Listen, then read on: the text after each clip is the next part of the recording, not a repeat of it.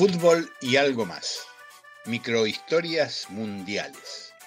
Recuerdos, curiosidades, anécdotas, perfiles y postales para calmar la ansiedad en la espera del Mundial de Qatar.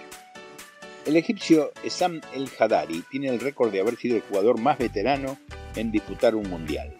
En junio del 2018, a los 45 años y 161 días, atajó, y muy bien por cierto, en el partido que Egipto perdió 2 a 1 ante Arabia Saudita. Ese partido tuvo además como curiosidad que enfrentó a dos entrenadores argentinos, Héctor Cooper de Egipto y Juan Antonio Pizzi de Arabia Saudita. La actuación de El Hadari fue muy buena, atajó varios remates muy difíciles y desvió un penal, pero no pudo evitar que le convirtieran un gol en otro penal y otro más en un disparo desde muy cerca.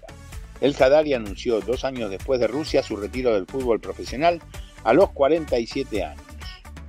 Conocido como el bufón africano, el Hadari jugó cinco veces la Copa Africana de las Naciones y se consagró campeón en tres de ellas. En total jugó 159 partidos en la selección nacional.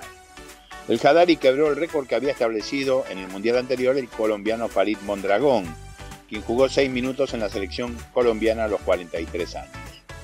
En un partido, fue en un partido de la fase de grupos ante Japón. Mondragón, muy recordado en la Argentina por los hinchas de Independiente y de Argentinos Juniors, tiene también el récord de haber disputado cinco eliminatorias entre 1998 y 2014. Entre los jugadores más veteranos en disputar una Copa del Mundo aparece el argentino Ángel Labruna, que jugó el Mundial de Suecia cuando faltaba muy poco para cumplir 40 años.